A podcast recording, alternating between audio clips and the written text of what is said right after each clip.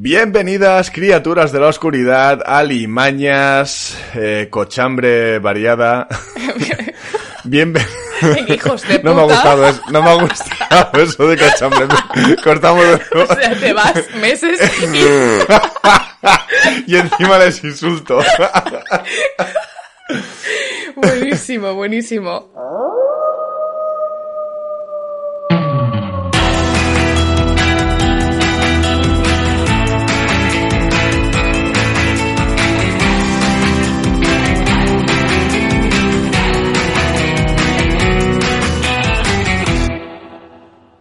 Bienvenidas, criaturas de la oscuridad, por fin, por fin, a la segunda temporada de Dead Body.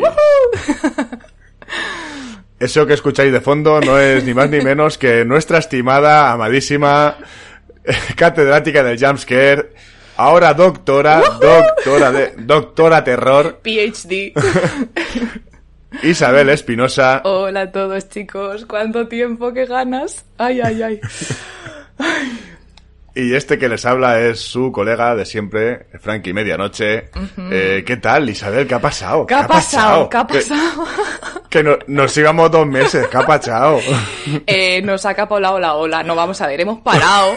Nosotros paramos y cuando paramos hacemos las cosas bien.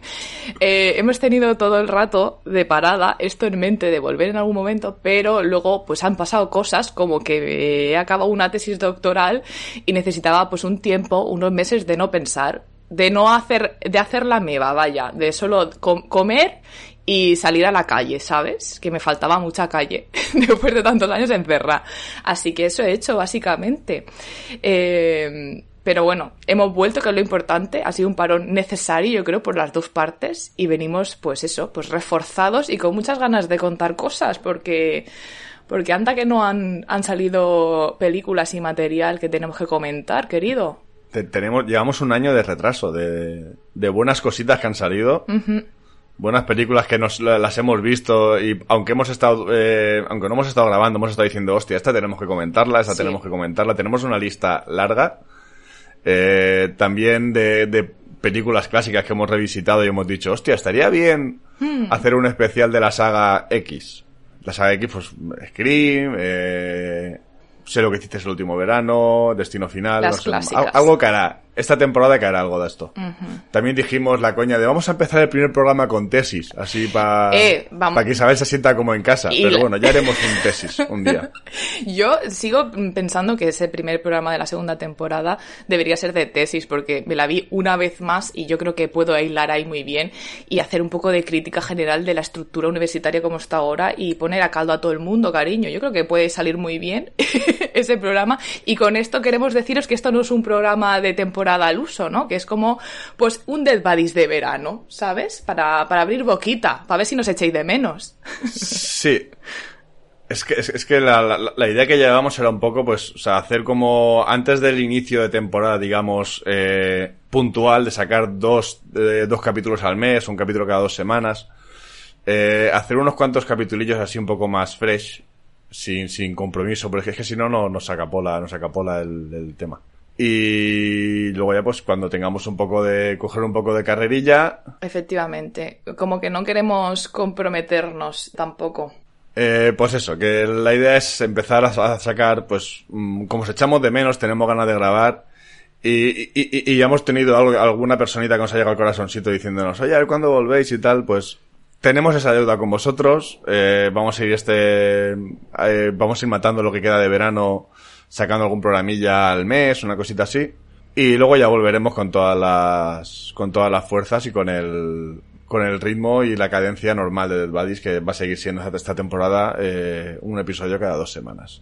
Y nada, o sea, eh, Isabel, ¿qué, ¿qué traíamos hoy? Empezamos ya a hablar de lo que te, o sea, o, quieres contar más, más, más, más historias, más de, de este año tuyo tan interesante. No sé, si quieres contar tú lo que has hecho en este parón.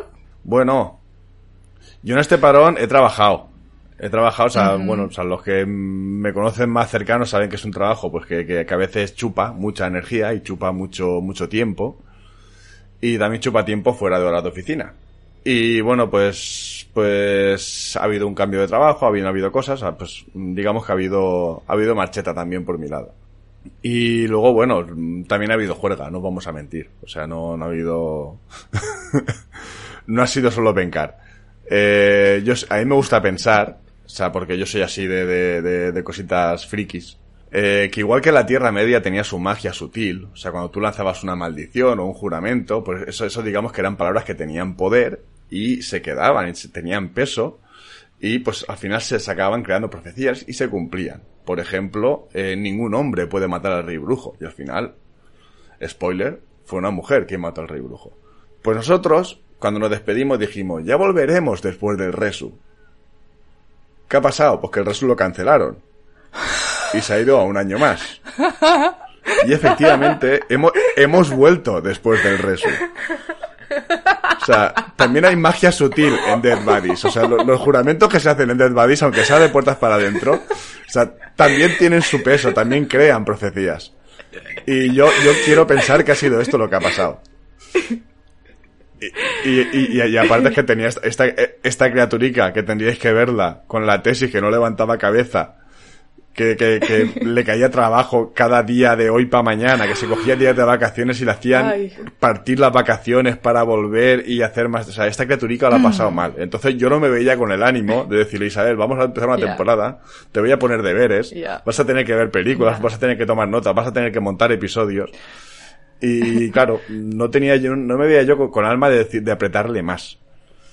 Sí que en algún momento pensé, voy a grabar algún capitulico así corto eh, de sobre lo que he visto esta semana y tal, pero es que eso no sería Dead Buddies. O sea, porque Dead Buddies son dos buddies, no, no es, no es un buddy. Eh, porque entonces, o sea, me hubiese faltado esa mitad, así que pues... Por eso, pero bueno, eh, ya estamos Qué aquí. eres.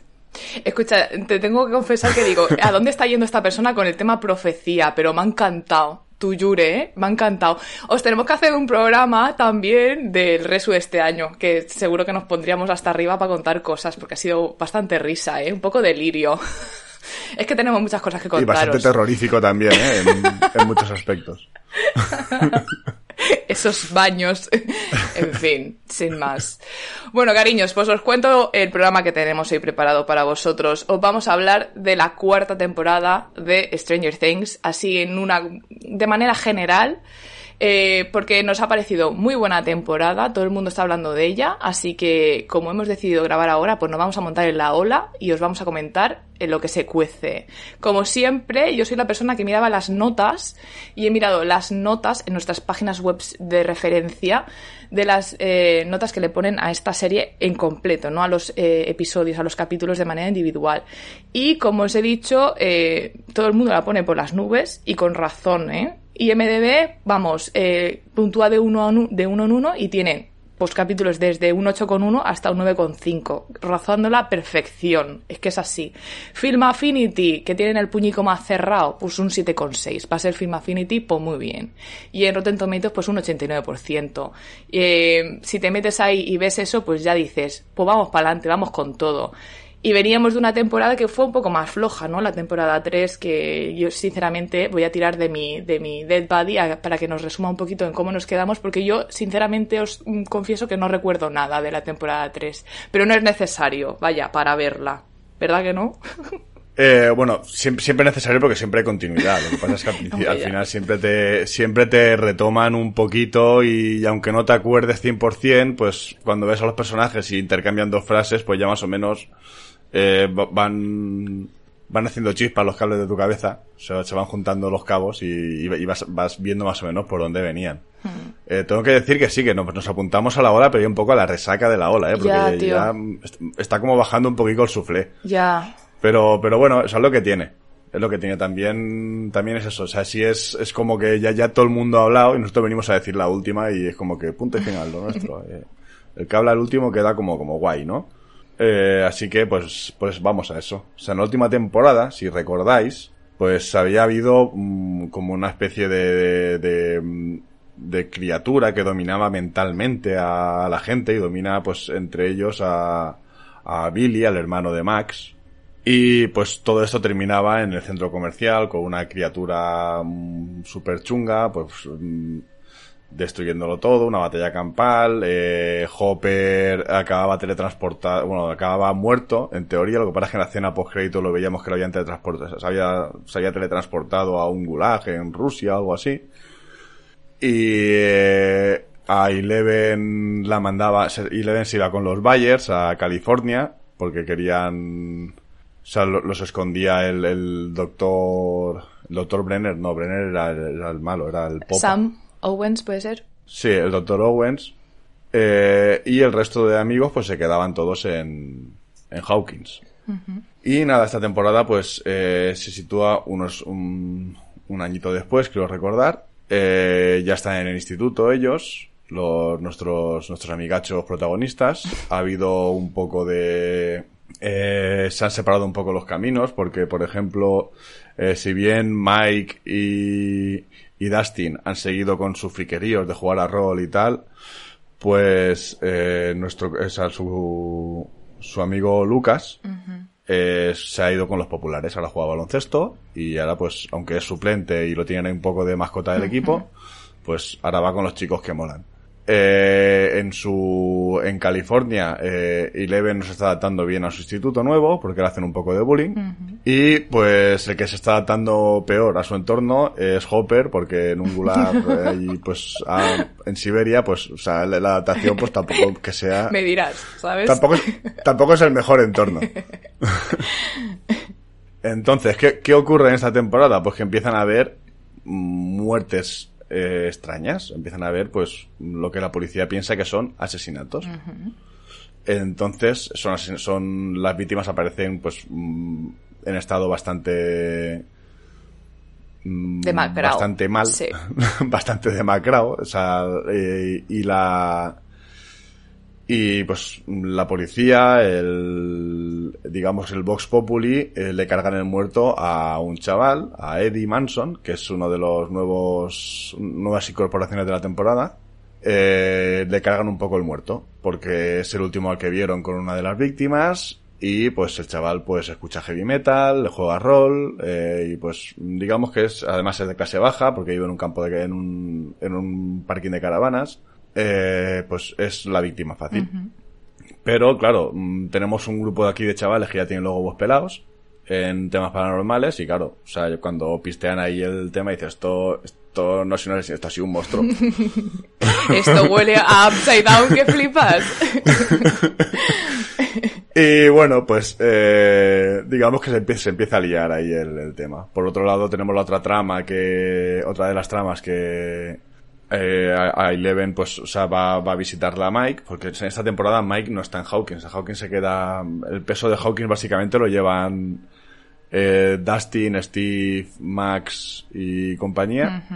Y Mike se va a ver a, a Will y a, y a Eleven. Y pues ellos tienen su otra trama, porque claro, porque ellos llevan tiempo sin verse, Eleven no se adapta, eh, le, le está ocultando a Mike que tiene problemas y le está pintando como que está muy feliz allí, y pues mm,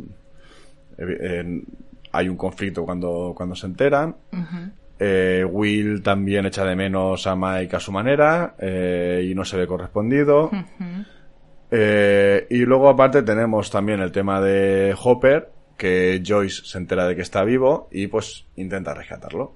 Y eso sería un poco eh, las tramas que tenemos eh, en esta en esta cuarta temporada que para mí eh, es yo diría que la mejor de las cuatro quizás porque la tengo más fresca Sin duda, sí. pero para mí, para mí, es- para mí ha sido un poco Stranger Things como una, hasta ahora, como una pista de skate, que de estas que hacen U, que ha salido en alto, Sí. Ha bajado un poquitín, ha llegado al valle y, y esta cuarta temporada ha hecho, ¡fum! Sí, ha sí, tirado sí. para arriba con toda la velocidad acumulada y ha salido, eh, Pero- ha salido una buena pirueta. Pero disparada, ¿eh? Yo no tenía mucha fe en esta serie y la empecé, ¿eh? Y recuerdo la primera vez que la vi, que es una de las pocas series que la primera temporada me la vi en un día, ¿sabes? De decir, me pongo uno detrás de otro y hasta que el cuerpo aguante, aguanté y la vi entera del tirón. Luego fue de- desinflándose muy rápido y de cara a esta cuarta temporada, aparte de que tenía cosas que hacer, tenía viajes y no podía ver la serie y demás, cuando eh, sacaron los tiempos de los capítulos que, que se desveló antes de que, de que saliera la temporada, recuerdo que el hecho de ver que fuera cada capítulo de mínimo una hora, pues me dio toda la bajona, porque creo que no soy la única que hay veces que cuando vas a una serie igual quieres 40 minutos o, o, o como mucho una hora, y aquí estamos hablando de una hora trece, una hora y media, el capítulo último dos horas y media, entonces era como, ostras, es mucho texto, eh, escúchame, eh, va a ser demasiado, ¿no? Porque hay veces que quieres una cosa rápida, hay gente también acostumbrada a capítulos de 20 minutos en otras series, entonces que cada capítulo equivalga casi a una película de terror en este caso, ¿no? Una hora y media, como que al principio me echó para atrás, pero eso pasa hasta que la ves hasta que la ves, porque a mí que me hubieran echado, vamos, échame cartas, cariño, sácame a los nenes jugando, o sea, sin monstruos, ¿eh? Sin monstruos. Sácame a los niños de Hawkins haciendo sus cosas, sus dramas, sus movidas, que te lo consumo, de verdad. Eh, no sé cómo una serie puede mejorar tanto. Los guionistas de esta cuarta temporada le subís el sueldo, hacer lo que tengáis que hacer, pero es que está muy bien hecha, os lo digo en serio. Stick de bellida. Sí, es, es eso. eh, además, la decisión de partir la temporada en dos partes porque hicieron los primeros Cierto. capítulos por un lado y dejaron los dos últimos que se estrenaron como un mes y algo más tarde. Que, que yo no lo sabía, yo llegué al final de, de la primera parte de la temporada y fue en plan, ostras, pero si había leído que había capítulos de, de- de dos horas. Ya. Y lo estuve mirando y digo, hostia, es que claro, es que faltan dos, que los dos últimos son los más largos, de hecho. Eh, la putada es eso, que sacar tiempo a veces en, en un día laboral normal, de terminar por la tarde, si tienes que ir al, al gimnasio a hacer ejercicio, tienes que hacer la compra, tienes que hacer, sacar dos horas y media, pues no siempre es fácil. Yo lo tuve que ver en cachos, ¿eh? Yo ese último capítulo lo vi en dos o tres veces. También un poco para saborearlo, ¿no? Sabiendo que era el último. Porque pensaba encima que no había una temporada más. Que yo no sé si esto es un spoiler, pero vamos, que si te metes en Twitter, esto eh, pu- puedes ver peores cosas, cariño. Tú has venido aquí eh, con conocimiento de causa, entonces esto es lo mínimo que te puedo yo informar, ¿no? Pero es eso, yo tampoco recordaba lo de que si iban a sacar por partes, porque estaba muy desconectada de redes sociales. Eh, salió en el mes en el que yo no miré en el móvil nada. Y cuando llegué a verlo, me quedé ahí como en el parón de que ya no quedaban eh, más episodios y pensaba que la temporada había acabado ya. Y yo estaba, eh, pues eso, pues me has dejado así este final un poco abierto, pues nada, tirando. Yo completamente feliz con, la, con el contenido que me habían dado. O sea, sin ponerle pegas ni nada. Y luego pues fue, pues eso, el sorpresón del último capítulo que también está genial. La verdad. Dos horas y media, pues dos horas y media. Dame cuatro, cariño, eh, me da igual. No sé, la verdad, la verdad es que fue, fue, fue una experiencia, ¿no? Y es que prácticamente termina, termina como una película. Sí, O sea, porque termina en un capítulo de dos horas y media, es lo que se llama una película. eh, no es un episodio de una serie. pero, pero muy bien. O sea, un final. Hay gente que no le ha gustado el final. sí. Eh, yo he leído gente, claro, o sea, es que luego entraremos en zona spoilers, hay acontecimientos que yo entiendo que haya gente que no le vayan a gustar. Ya. Eh, pero quiero decir, las historias pues tienen su desarrollo y tienen su, su tema y al final pues queda, mm, queda abierto. Pues, evidentemente porque ya, se- ya tú, tú ya entras a la cuarta temporada sabiendo que va a haber una quinta. A, a Ya. poco, a poco que hayas leído por, por redes sociales lo que se está haciendo y lo que se está, Claro. eh, y lo que se está renovando en Netflix, que, que mm, prácticamente to- todo lo que hace Netflix es cancelar, pues cuando renueva una pues también, Ya. también se sabe. hablando de cosas que no han gustado así en general, eh, y así hago un hincapié en lo que has dicho tú antes, yo he visto Peñita que se estaba quejando de que estamos viendo pues eh, a actores que son veinteañeros ya haciendo de adolescentes, que no es nada nuevo y bastante bien lo hacen estos niños, pero es que tenemos que recordar, que lo miré, que la serie en sí han pasado tres años, no uno, ¿eh? Tres. Cuidadito, ¿eh? Desde una season a la siguiente. Pero es que en la vida en real han pasado seis. ¿Y qué vas a hacer con esa gente? Pues que te va a crecer, que son teenagers, ¿me entiendes? Y encima, de un año para otro se puede notar mucho el cambio, pues esto es lo que hay, mi vida. Mm, Si crecen, pues crecen, ya está. O sea, estás viendo monstruos si te lo crees. ¿No te crees que esas personitas eh, puedan ser adolescentes? Venga, por favor, Juan Carlos, relájate. Es que no puedo más con Twitter a veces, ¿eh? Sí, no, y además es que están, es que están en la edad esta que, que están en torno a los 18, los más jóvenes, que es, es, eh, de un año para otro mm, pegas un cambio brutal. Eh, y claro, mm, se nota. Eh, luego, claro, eh, por ejemplo, el actor de Steve tiene, tiene 30, 30 palos, el tío. De Steve, no me jodas, ¿en serio? Joder. Sí. Pe- ¿Que es de mi que te confirmo, te, te confirmo justo, pues mira, la tienes a tiro. te confirmo justo la edad. Cuando la, la tablet se quiera desbloquear, que nos hemos pasado las tecnologías, pero Ya no estamos en papel, chicos. Joe Kerry. Eh, espérate que no he tomado tan buenas notas como yo pensaba, ¿eh? en mi cabeza yo soy un research de la hostia, pero Joe Kerry tiene eh, 30 años clavados, es del 92, 24 de abril. Llegáis tarde para felicitarle el cumple. o ya, claro. Y supongo que el que hace de Eddie también tendrá más o menos esa edad, porque son como los más mayores de bueno, igual no, igual lo aparenta, pero vamos. Del grupillo de No, amigos. Debe ser por, por- por ahí, por ahí. 29 años, del 93. Hmm. Claro. Y están haciendo de gente que está a punto de terminar el instituto. Pues bueno, eh, no pasa nada. Es lo que se ha hecho toda la vida. Claro Sí, que sí, sí. tuvimos, o sea, en, en España tuvimos la, la serie esta de compañeros, esa que, que- que- que, mm, este- ese- eran jubilados haciendo adolescentes y, nadie se Claro, quejó. claro. Por eso te O sea, digo que no- es nada nuevo, pero bueno. Can- canta muchísimo menos. O sea, en, en cua- cualquier slasher hemos visto a, a gente de, de 30 añeros mm, interpretando teenagers y no pasa nada. Eh, les dejamos esa licencia creativa, esa Claro licencia cinematográfica. Pues yo la verdad es que no tengo nada más malo que haya visto en redes sociales que comentar, ¿eh? Esas dos cositas, que los capítulos eran muy largos así de manera inicial y tal, y que los, los actores habían crecido. Todo lo demás son pros, que si quieres eh, nos ponemos con ellos, como, como estábamos hablando de Eddie, por ejemplo, las nuevas eh, adquisiciones, los nuevos actores de esta temporada, que son personajes secundarios pero que tienen bastante papel, o sea, bastante peso, como son Eddie Manson o o Argyle, el chico de la furgoneta de... ¿Eran pizzas? Es que ya no me acuerdo.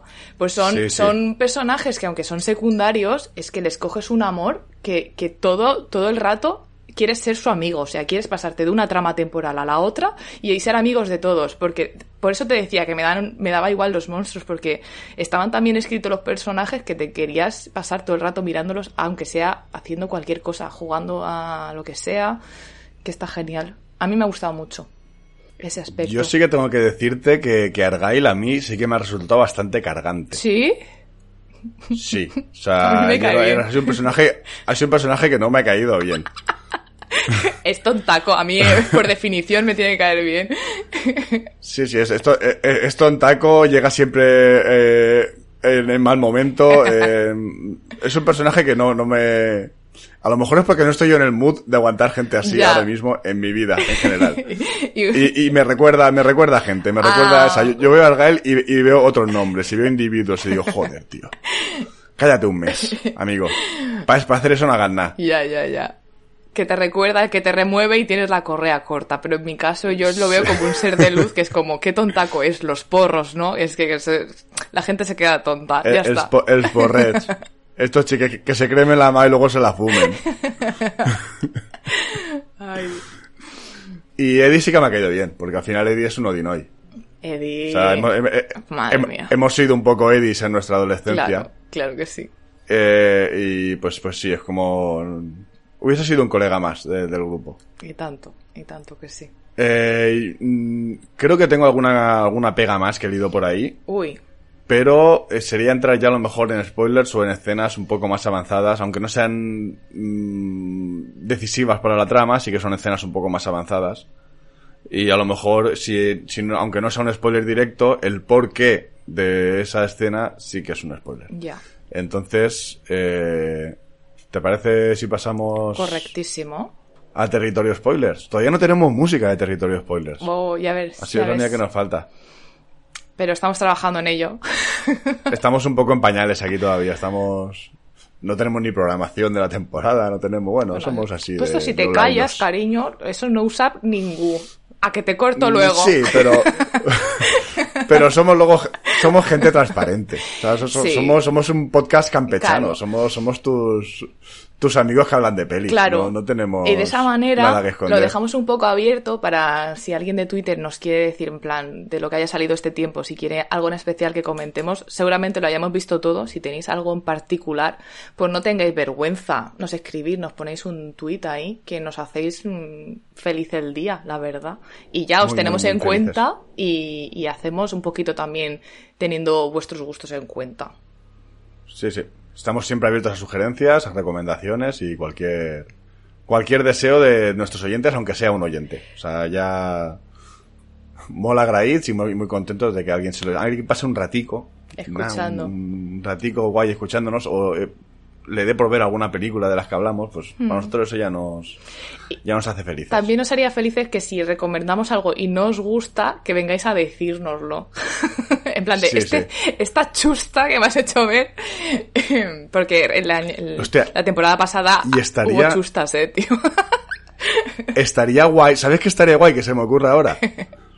Que, que nos enviaran aunque sea mensajes de audio poniendo la película para ir y nos- y nosotros ponemos el corte en el programa. Sería brutal. Porque además no es lo mismo escribir un tweet que eh, hacer un audio cortito. Yo siempre lo diré. No me hagas tampoco 15 minutos de, de- de disertación, pero si me haces 30 segundicos de por qué te parece algo una chusta, la expresividad esa de cuando cuentas algo, la gracia, eh, estaría muy bien. Así que nada, si os animáis, os metemos aquí en el programa. Si no tenéis vergüenza. Sea, nosotros también la teníamos el primer día, ¿eh? Luego ya...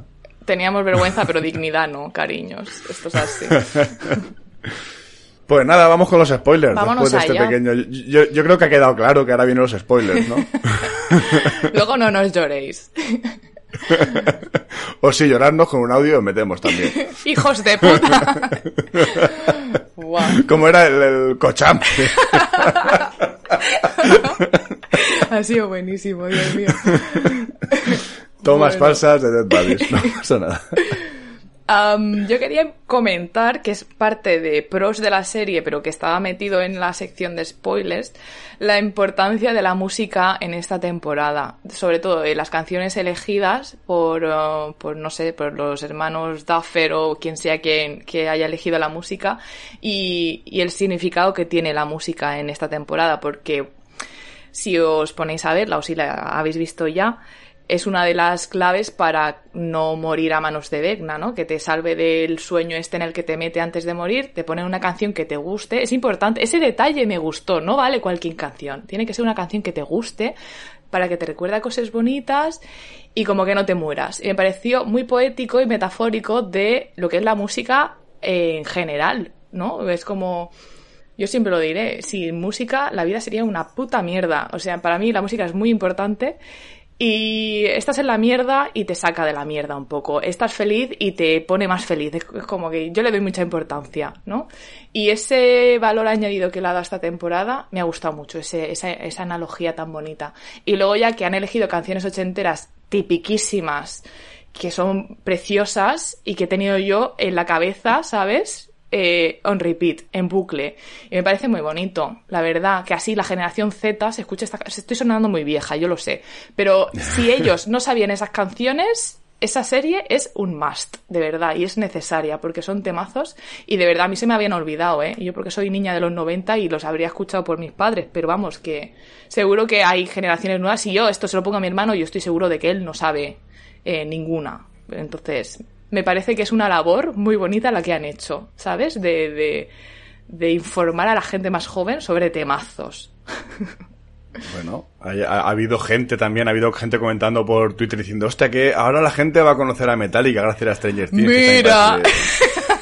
Chavalín, o sea, Juan Carlos, por favor, ya vale. Ay, por favor. muchacho, tío, que, que tampoco nos pasemos aquí de adanistas, ¿eh? O sea, quiero decir que, que sigue muy bien, que o sea, además, o sea, además que la escena de Master of Puppets, buah, o sea, yo, yo- Está hecha para ti, cariño. me, Está hecha me para ti. puse muy palote con esa escena, yo lo siento, o sea, yo, yo lo vi a la vi y dije, buah, o sea, casi arranco la piel del sofá con las uñas. Ya, tío. Es O sea, es, buenísima. que, es que, es que, guau, que, que, que escenón, madre mía. que a todo esto, pues, o sea, ha habido tanto los chavalines esto de, de- diciendo que, que, Stan- que va a, va va a hacer famosa Metallica, como los true fans de Metallica, que también ha habi- a verlos ha habido, eh, por eso en los comentarios de, de, la- de YouTube de las canciones diciendo bienvenidos los pipiolos de Stranger Things, o sea, como haciendo un Ay. poco de gatekeeping Sí, sí. que me ha gustado mucho la reacción del community manager o del que lleve las redes de Metallica, que, que les, ha- les, ha, les ha puesto un poco a caldo. Claro, tío. Metallica, eh, la familia Metallica es para todos, eh, Claro. da igual que haya- lleves 40 minutos 40 o 40 años escuchando el grupo, eh, Aquí. todo el mundo empezó de cero en algún Exacto. momento. Todos em- somos bienvenidos. Así que no, no hagamos gatekeeping. O sea, Claro. mm, si alguien descubre una canción por esta serie, pues para adelante. Seguro que descubre una y a lo mejor le da por escuchar otra y otra Claro. y otra. Esto ha pasado Y siempre. luego pues tienes ahí... Yo recuerdo muchas canciones que de pequeña eh, escuchaba en los créditos y no teníamos Shazam ni ninguna aplicación de esa y tenías que ir de, de, de oreja e intentar saber qué era. Y yo recuerdo que una vez grabé con el móvil. Esto eh, no me da vergüenza porque a mí no me da vergüenza decir que me gusta Nickelback, ¿vale? No, me escondo. Pero Nickelback era la canción principal de Spider-Man, la primera, creo. La de Giro, eso es un temón, tío. Y yo la grabé con el móvil porque yo decía, esto es un temón y yo no tengo acceso a esto. Así que, pues el cachito que lo puedo escuchar, pues eso que me llevo. Eh, para que veas, o sea, con el cine y con la serie siempre se ha aprendido cosas nuevas de música, con lo cual los true fans, que siendo Metallica va a haber bastantes, pues que se relajen un poquito, que también tendrán pelos en los huevos ya y que criaturas nuevas Pelos con canas. y, hombre, y tal. Y quiere decir que si hay gente nueva que se que escucha Metallica, pues oye, bienvenido es. Y con videojuegos, y la de videojuegos que te han enseñado el Tony Hawk, tío, las canciones, que ¿qué más da cómo aprendan las canciones o cómo tengas acceso a ellas? Eh, es que de verdad, mientras te Cualquier gusten y medio las de difusión es bueno. Exactamente. Y, noso- y nosotros porque no nos dejan ponerlas porque no tenemos dinero para... Porque somos para unas el- ratas para de el cloaca. Para el copyright. Hostia, que te, que te clavan 100 pavos por, por, por, por canciones canciones que no son de nadie. de- del- ya, del- tío. Está todo muy caro. Sí, sí, sí, la vida, la vida no es para pobres. Pero eso, se- señores, señores eh, con pelos en los huevos, fanses de muchas cosas. Mm, algún día os moriréis y lo que os gusta lo tendrá que llevar alguien. Pues, chico, relajar un poco la raja y hacer un poco, en lugar de hacer de, de- de agrios y de, de, de, de- de- de gañanes, pues hacer un poco de guía a la gente, nos acompañarle y decirle, mira qué guay está esto, tira para adelante, chavalín. O sea, si, si el, si el señor que vendía caramelos en la puerta del cole eh, hubiese sido así de agrio, no habría drogadictos hoy. O sea, ese tío tenía un marketing, o sea, es muy mal aplicado, pero, pero la técnica de marketing es buena.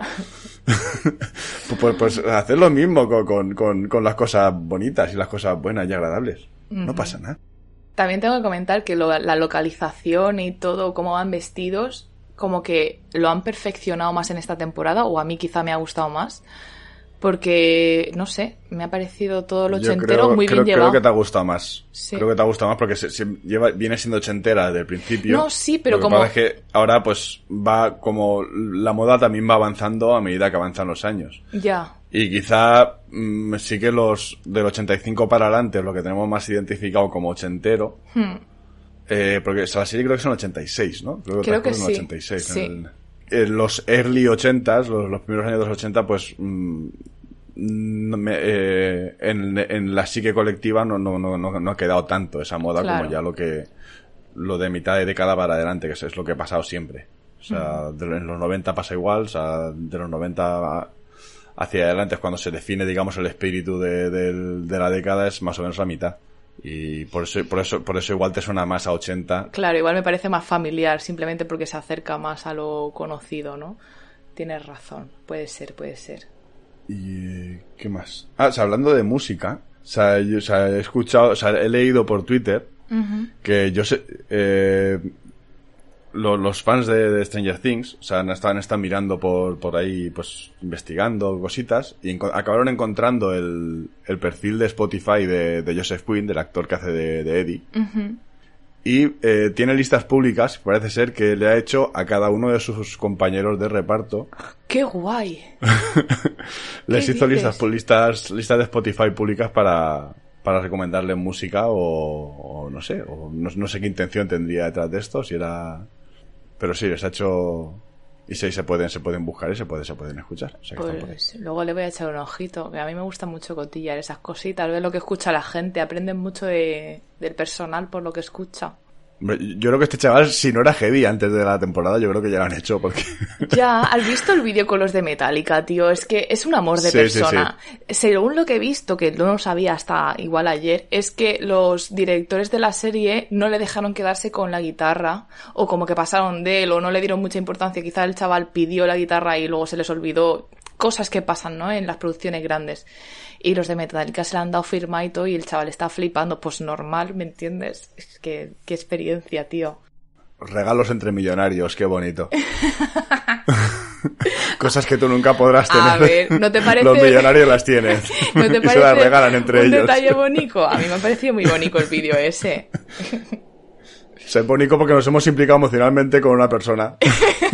que, que es este. Pero si, lo, si, si piensas el fondo es, es- es un poco... Eh, a mí me toca un poco la nariz. estás bueno, me toca celosico, mi vida, tampoco, ¿no? que Pero estás celosico. También, también, también, también.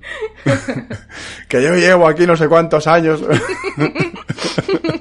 que compré hasta el Seininger original. y me lo voy a volver a comprar en vinilo. Sabiendo a lo que voy.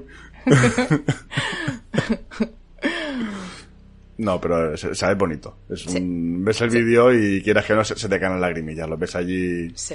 Hasta los Metallica parecen simpáticos, que pues son personas, pues. Sí, quiero decir, son, son bonitos, pero quiero decir, son, son un poco cabrones también, son un Tú, poco agrios. tú los conoces más que yo. Yo, pues. Sí, sí, eran vecinos del.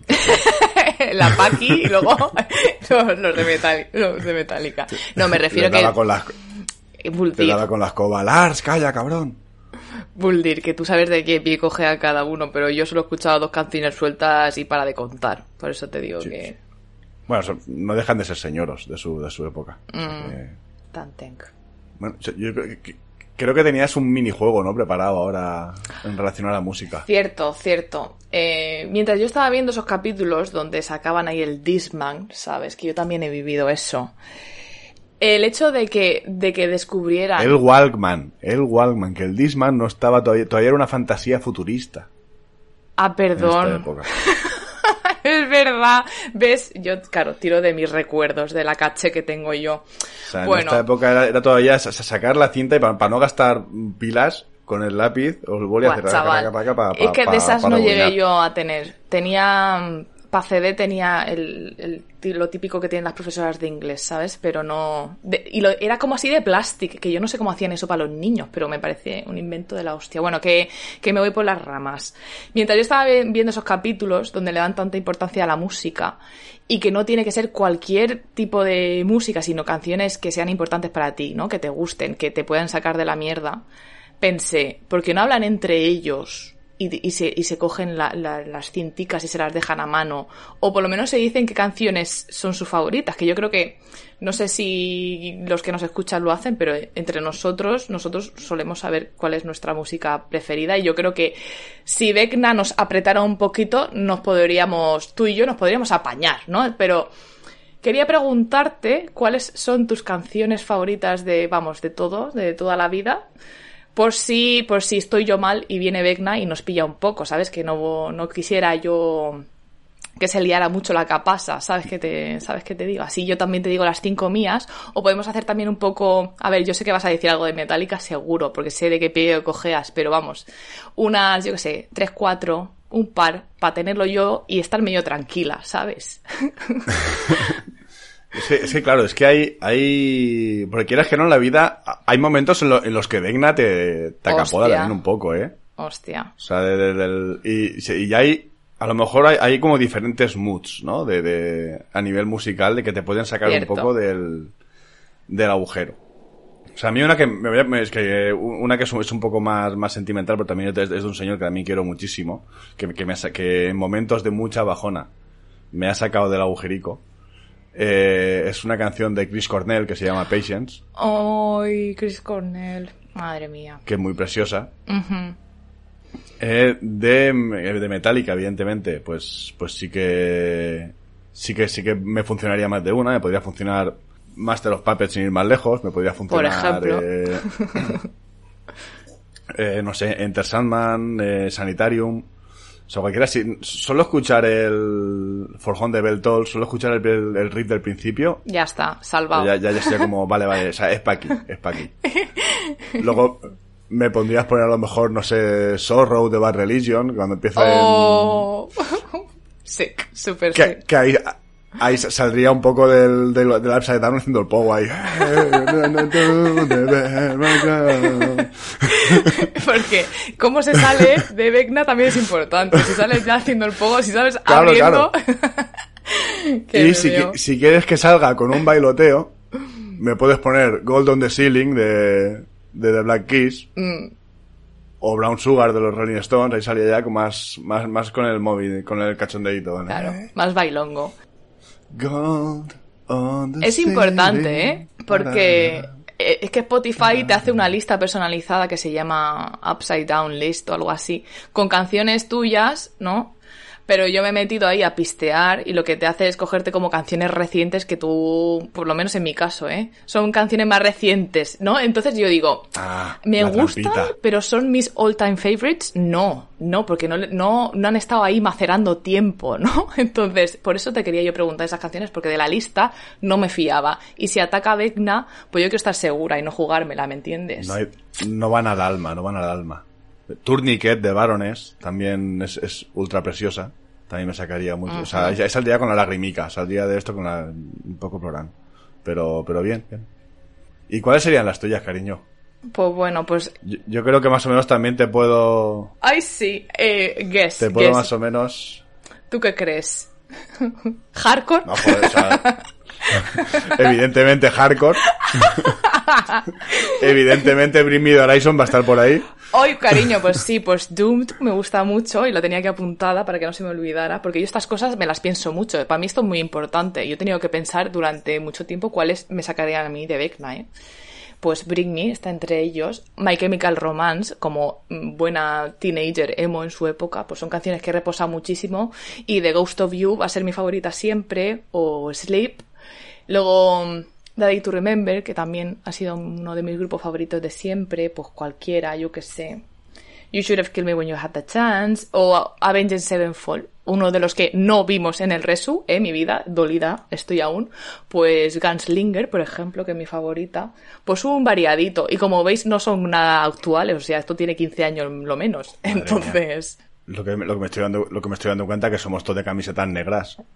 Pues es que, es que... Que, que, que, que, va, va a, va ser salir de Vecna para que venga el pueblo de Hawkins y nos, nos, nos, nos, eh, acusa a nosotros de ser asesinos y nos, Ya. nos estrangulen en plaza pública. Claro, tú camiseta negra, pelo largo, barba, mala barraca. Y ¡Valhalla! Eh, Otro tema, Val- Valhalla de Blind Guardian sería ahí saldría yo. Otra vez, otra vez. Como un, como un toro del, del- del- vamos, me lleva Vecna por delante, que no sé por qué. Ay, buenísimo. Bueno, pues ya sabéis, chicos, estos son nuestros temas favoritos. Así que si nos veis así con los ojos en blanco que nos está dando un seizure, pues nos sacáis de, de, de la vecna y nos salváis. ¿Ves? Es que la música es muy importante, de verdad. Yo siempre lo diré. Por eso me gusta tanto esta temporada, yo creo. Y una cosa más que quería comentaros.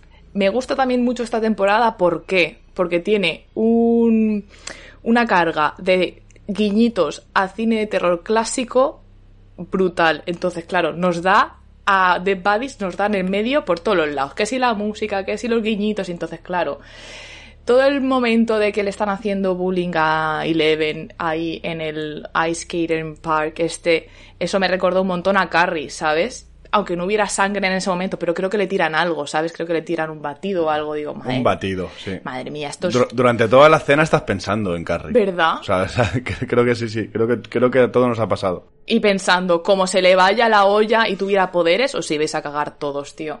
Eh, obviamente, pesadilla en Elm Street por, por cómo es la temporada en sí. Las muertes son similares, ¿no? no te- es como que te quedas durmiendo o no estás consciente y tienes sueños, entre comillas. Eh, cuando Nancy y Robin van a entrevistar a, a Víctor Kirill, eso, eso es el silencio de los corderos.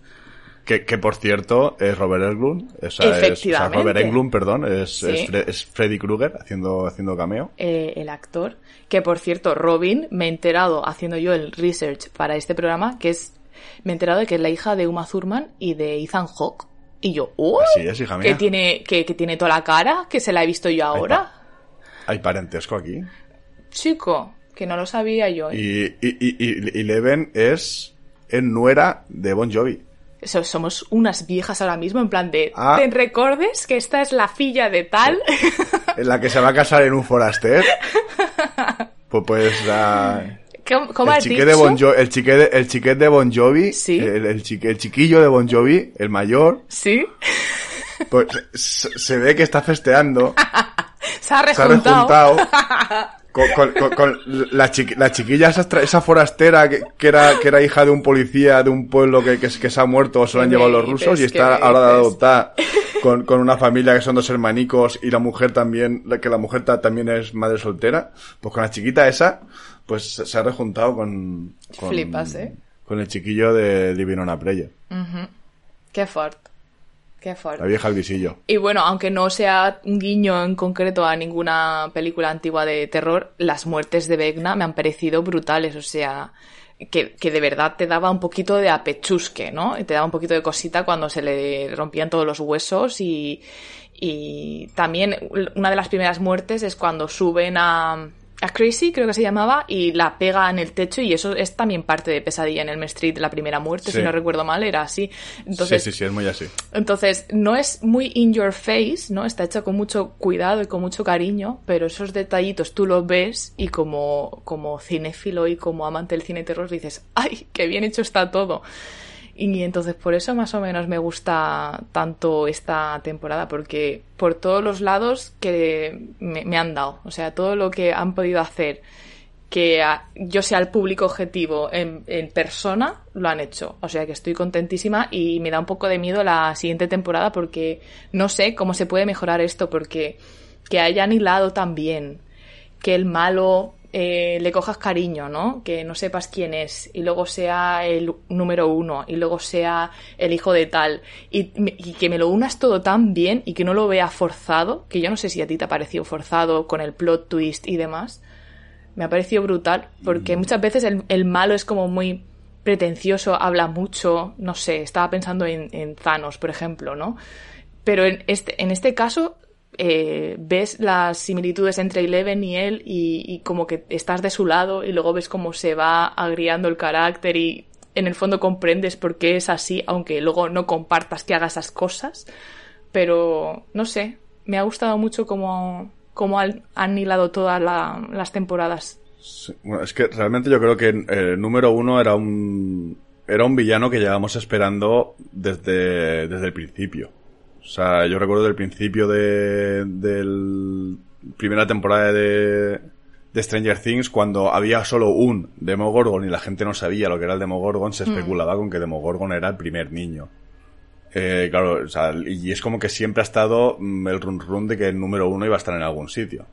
eh, y claro, y ahora pues por fin eh, lo tenemos ahí y efectivamente pues sí que hay un paralelismo con, con Eleven, porque son dos niños que pues, son superdotados en, su, en sus poderes desde pequeños, han sufrido por ser diferentes, eh, y uno eh, no ha encontrado en su vida, digamos, el cariño o estaba predispuesto, eh, por lo que fuera, a ser un poco más cruel, que un poco más cruel no a ser un hijo de la grandísima puta. Pasa claro. Como ha sido el caso de, como ha sido el caso de, eh, de Vecna, o Henry Creel, o Peter Ballard, como quieras llamarlo, son los tres, los tres nombres que, que, se revelan del personaje durante la temporada.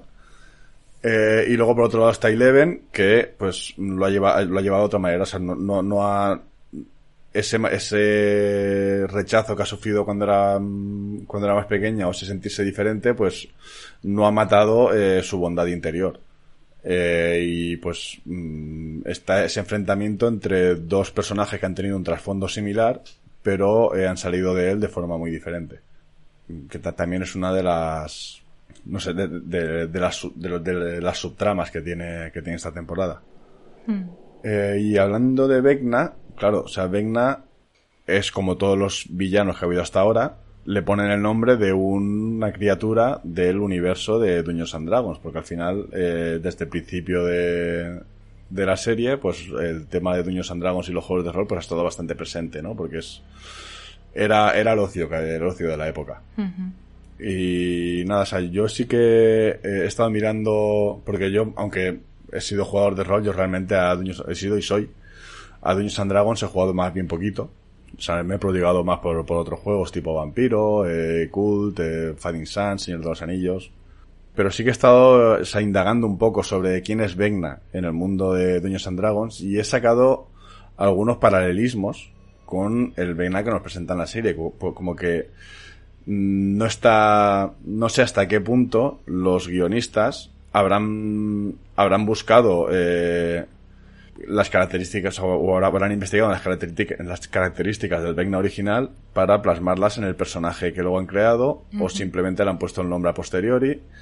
Eh, yo creo que ha habido ahí cierto cierto trasvase ¿no? de, características porque en el mundo de D&D Vecna es un es un liche un liche es una especie un hechicero no muerto vale y se le conoce como, eh, entre, otros sobrenombres, que tiene muchos, el dios encadenado, el, señor mutilado, el susurrado, el reino muerto, tiene eh, uno de los sobrenombres es el señor o el maestro de los secretos, porque el, digamos que el, de donde él saca su poder es de conocer los secretos oscuros de sus rivales y a través de, a través de ellos es como consigue dominarlos o manipularlos. Aquí en esta, en esta temporada, Ah. Todas, las, todas las personas que han caído bajo, digamos, mm, el influjo de, de Vecna eran personas que estaban deprimidas o tenían algún tipo de eh, remordimiento o sentimiento de culpabilidad. Sí. Cuando estabas hablando de los términos con los que se le llama al Vecna del D&D, cuando has dicho el señor de, pensaba que, que, ibas a decir el señor de la noche, mitad hombre, mitad animal, hay referencia al reggaetón,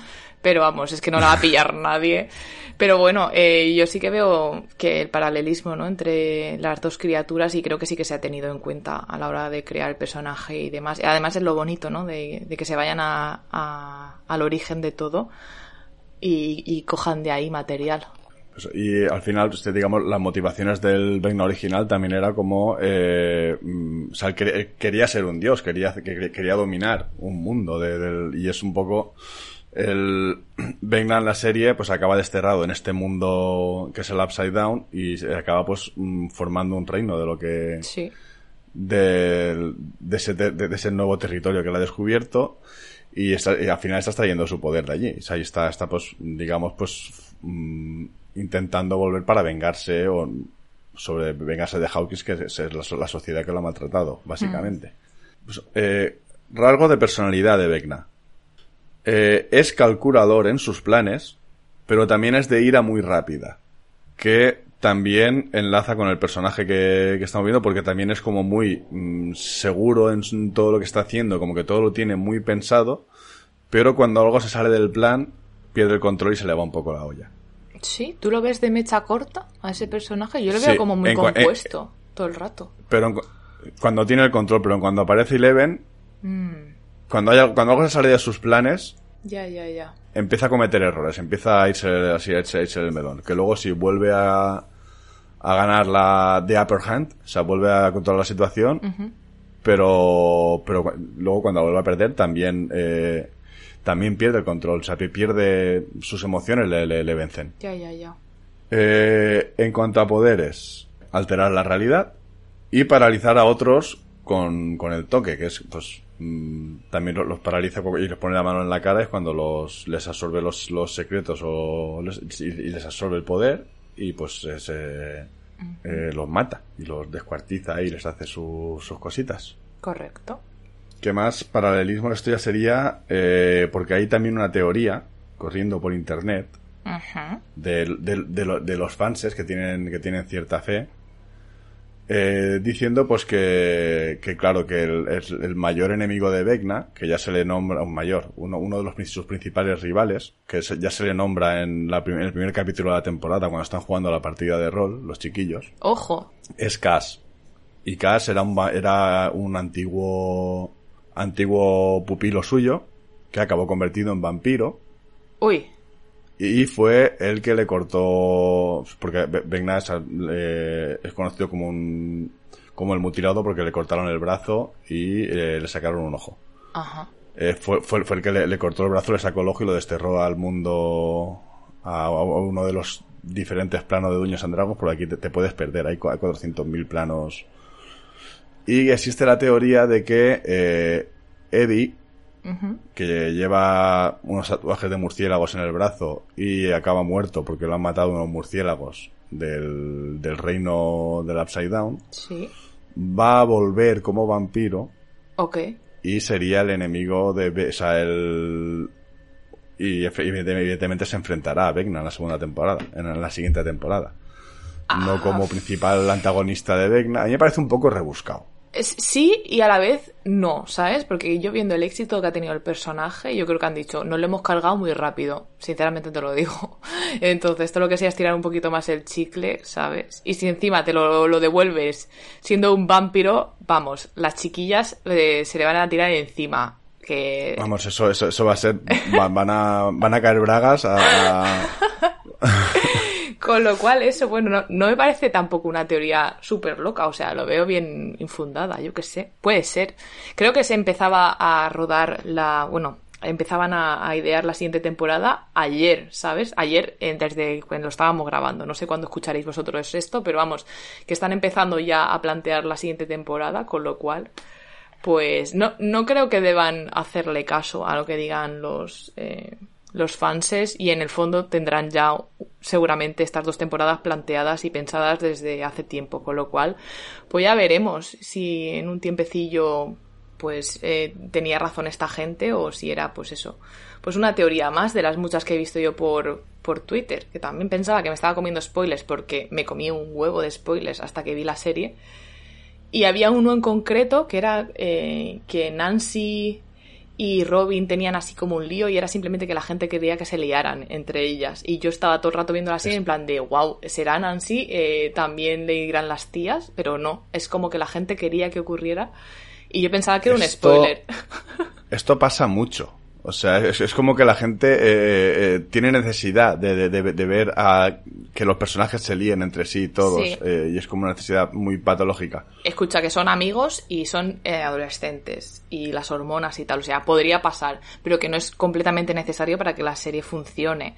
Pero vamos, que shipeos de estos ha habido siempre y los habrá. Pero te lo juro, luego aparte ya me comí spoilers como Dios manda, como la muerte de Eddie, ¿sabes? Antes de ver los últimos capítulos, que es como, chico, por favor os podéis callar la boca un mes, o no, no podéis aguantaros, o sea, por Dios. Yo también me lo comiese. O también vi de Max no sabía que se moría, pero sabía que estaba muy malita, o sea que acababa, que algo con Max eh, iba a pasar, entonces, chico, eh, de verdad no os podéis aguantar, o sea, yo ya sabía a lo que iba y sabía que Encima yo pensaba que era culpa mía tragármelos porque claro, lo estoy viendo un mes después. No, chico, no. O sea, toda la vida eh, hemos visto las cosas a destiempo y yo qué sé, no te puedes aguantar un poquito. Tienes que poner, tienes que poner fotos y vídeos y poner arriba spoiler cuando se ve la foto entera. Por Dios, por favor.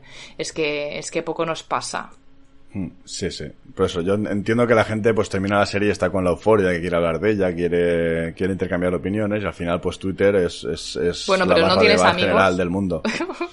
eh, pues a, lo mejor hay gente que no. Y va a Twitter y... A mí, me da muchísima rabia, pero es que realmente es, yo creo que es un problema del funcionamiento de Twitter porque porque hasta que no pongan o canales semi privados en los que, mira, si me quiero hablar de Stranger Things me voy aquí y si no quiero saber nada, pues no entro ahí, eh, pues no van a, no van a pasar. Hmm. Eh, sí, que tienes el filtro de, puedes filtrar palabras, pero ya te tienes que acordar de crearte tú mismo un filtro con todas las, y pensar todas las palabras que quieres poner para que no te spoileen. Que yo, que yo me lo hice con Juego de Tronos y aguanté mucho tiempo sin spoiler de Juego de Tronos, eh. Ya, pero es algo que tienes que es muy hacer. Es muy complicado. Sí, es muy complicado huir de los spoilers. Con... Y aparte. También se podría currar Netflix una, una lista pública de decir, oye, lista de palabras a bloquear. Y que, te, No sé, así, como servicio público, ¿eh? os, estamos pagando 20 cucas al mes. O sea, yo, qué sé, hacer algo. ¿Sabes? aparte de eso, es que los problemas que estoy encontrando yo ahora con el tema de spoilers es que eso, la gente parece curar querer no spoilear y poner spoilers arriba, pero es que el spoiler es una foto. Entonces, ¿cómo, cómo te voy a meter una palabra clave para que se la bloquee Twitter si me pones una puta foto que encima sale casi entera? O pero es que también, el tema memes. También hay una opción en hay una opción en Twitter para ocultar imágenes. Ah, sí. Que tú lo puedes, tú, puedes, cuando tú publicas una imagen puedes, puedes ocultarla. puedes decir, ah. spoiler, imagen oculta. Ya, ya. Entonces, si la persona no le da clic a la imagen, no la ve. Pero esto ya tiene que salir de ti. Ya. Que tú lo... Ya. Y creo que también eh, em, el tema memes, hay algunos que son más reveladores de información sobre la temporada y otros menos, ¿no? Eh, hay un meme con Eddie Manson de This is Music, pues ese lo vi antes de ver la temporada y ya me hacía risa y se entendía sin saber yo a qué canción o grupo hacía referencia. Pero luego vi un meme que se supone que tenía que hacer risa de cómo acababa Max la temporada y era una persona que iba escayolada entera. Pues hombre, pues ya me das a entender de que la chica lo va a pasar mal. Y ya está. O también el meme de cada, cada uno haciendo poniendo su canción para que ella fuera salvada de Vecna. Bueno, pues ya me da a entender que las canciones, no sé, me revelas cosas de la trama que no tengo por qué saber yendo a verla. Que no son muy reveladoras, que no son un spoiler, pero chico, no deja de ser información. Esos me importan menos, porque comprendo que pues estás ahí en la ola de gente que está hablando de ello, te hace risa, te metes y bueno. A mí lo que me jode en verdad son las muertes, tío. Porque toda mi vida, ¿eh? Recuerdo todos los spoilers que me han hecho en mi vida de, con muertes y es que no se me olvida ninguno porque la experiencia no es la misma que si vas eh, desde cero. Entonces, lo de siempre. Eh, tontos hay en todos los lados. Esto va a pasar siempre y más ahora con redes sociales y bueno, pues nos tocará aguantarnos. Pero también me jode un poco que, que se le culpabilice a la gente, en plan, es que si no querías verlo, pues no haberte metido. Es que igual necesito desconectar 10 minutos de mi vida y tener ruido blanco en la cabeza y me quiero meter a Twitter a ver gatitos y perros, tío, y me como un puto spoiler, pues me jode, ¿qué le hago? Es que no, no hay más, no Pues hay más.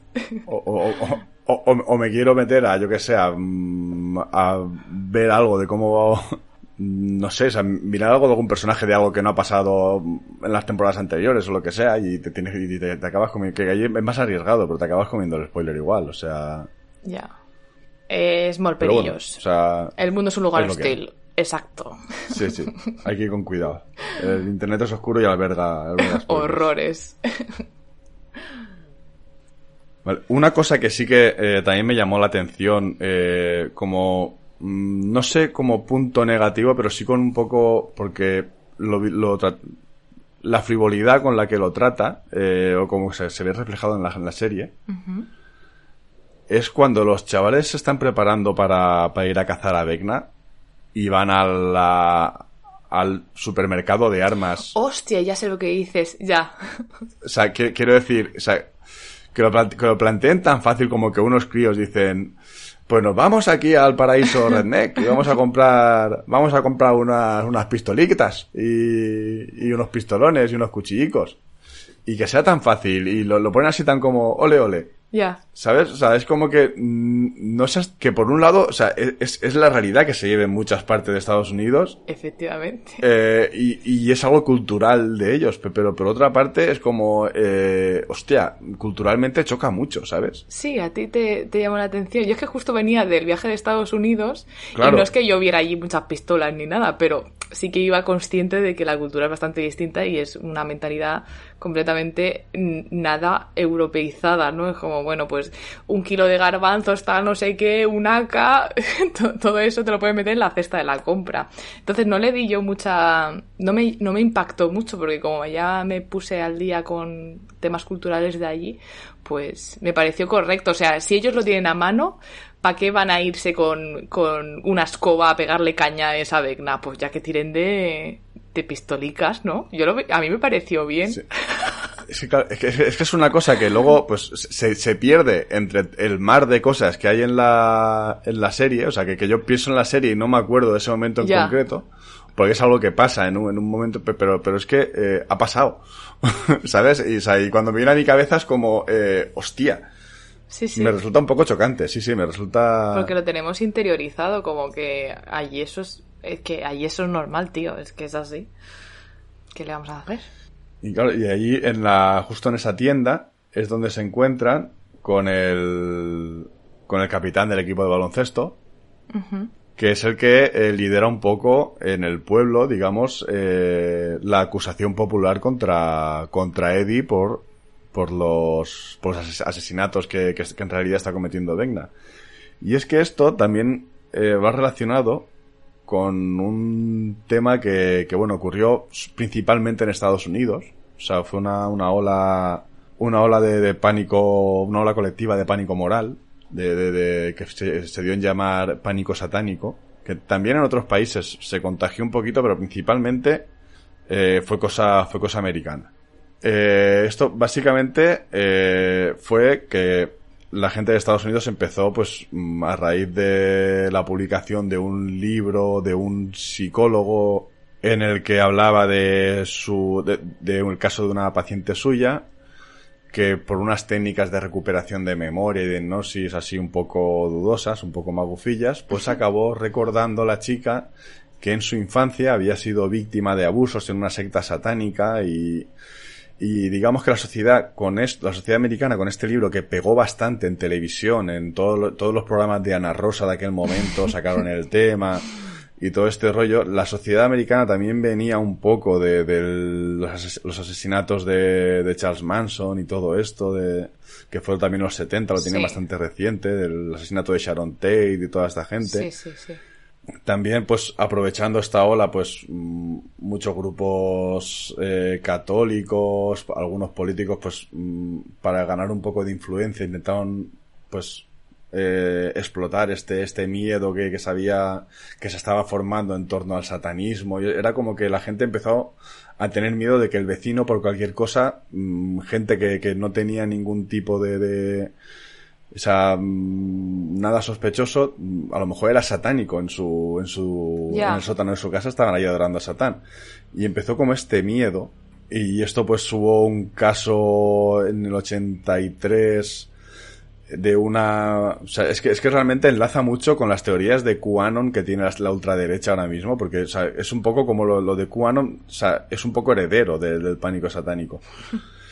Pues hubo eh, teorías como de... En una, dice, en una, una guardería de California empezaron a ver, eh, a salir testimonios de niños que eran inventados, los niños pues habían inventado, se habían inventado una fantasía como de que, de que los profesores de la guardería, los cuidadores hacían cosas con ellos y pues se acabó creando aquí un caso de abusos sexuales también en torno a una secta satánica en la guardería enlazado con que la gente que cuidaba la guardería eran brujas y distribuían a los niños por túneles secretos bajo la guardería que conectaban guarderías de diferentes estados. Tú te ríes, pero esto llevó años. O sea, este, esto fue en 1983 y hasta 1990 eh, no absolvieron a los acusados. O sea, este, este fue el, ju el, juicio más largo y caro de la historia de Estados Unidos por esta puta parida. ¿Qué dices? Cuando, te quiero decir que hubo, que hubo, una oleada de pánico gorda, es que, es que gorda con el tema del pánico satánico. Y, evidentemente, pues, todos los fenómenos culturales nuevos que, fueron saliendo en la época, esto que corrompe, esto que hacen los chiquillos ahora, que, que antes no se hacía y que ahora está mal, eh, como el rock, los videojuegos, los juegos de rol, eh, las películas de terror que se pusieron de moda también en los 80, todo eso eran como eh, síntomas de, de, satanismo. Era, o sea, los, los chiquillos si, si se pintaban las uñas, si con, con camisetas negras, era como que eran malas influencias. Y claro, o sea, yo hay un caso que, digamos, mmm, enlaza mucho con el, con el tema de Eddie, uh -huh.